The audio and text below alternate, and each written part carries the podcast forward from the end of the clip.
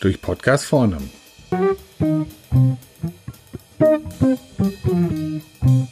Heute Interim Manager. James Rodriguez beim FC Bayern, André Schürle beim FC Fulham oder Luka Jovic bei Eintracht Frankfurt.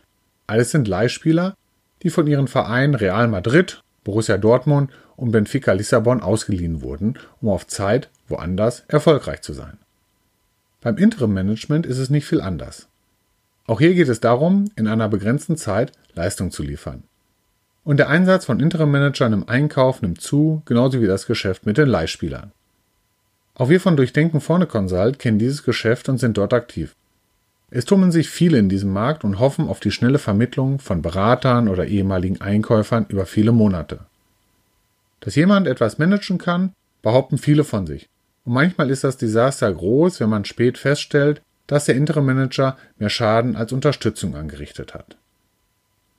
Wenn auch Sie sich mit dem Gedanken der temporären Verstärkung aufgrund des brummenden Geschäftes oder der Abdeckung von gesundheitlichen Ausfällen in der eigenen Mannschaft beschäftigen, dann empfehlen wir Ihnen, folgende Punkte zu beachten. Erstens, befristete Verträge abschließen. Manchmal treffen im Unternehmen Personen an, die schon seit Jahren als Interim tätig sind. Einmal drin, gewöhnt sich der Kunde dran und lässt es laufen. Schlussendgültig ist dies aber teuer, sehr teuer. Schließen Sie Verträge über drei, vier Monate ab und halten Sie Ihre Personalabteilung an, eine feste Kraft zu suchen, wenn die Kapazität weiterhin benötigt wird. Anzumerken ist an dieser Stelle auch, dass Interim-Manager nicht behandelt werden wollen wie Tagelöhner.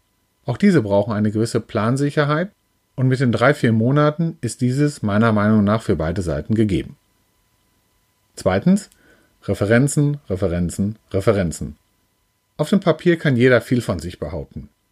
Interim-Tätigkeiten sind auch meist Einsätze unter kritischen Bedingungen, zum Beispiel Umstrukturierung, Geschäftsaufbau im Ausland, Qualitätsprobleme.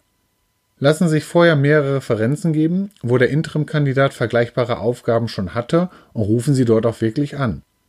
Durch die Wortwahl Ihres Telefonpartners werden Sie schon einiges erkennen. Drittens. Erfolgsabhängigkeit. Beim Interim-Management geht es meist darum, eine Funktion für eine Zeit zu erfüllen aber die Geschichten, in denen mehr Chaos als Struktur hinterlassen worden sind, hört man immer wieder. Somit empfiehlt es sich, manchmal auch einen kleinen Teil des Salärs erfolgsabhängig zu machen. 5 bis 10 Prozent reichen aus, um entsprechend zu sensibilisieren. Viertens. Einbindung. Überlegen Sie sich im Vorfeld, wie Sie den Interim Manager einbinden wollen. Jeder kann nur so gut sein, wie er die Rahmenbedingungen kennt und Zugriff auf Daten hat.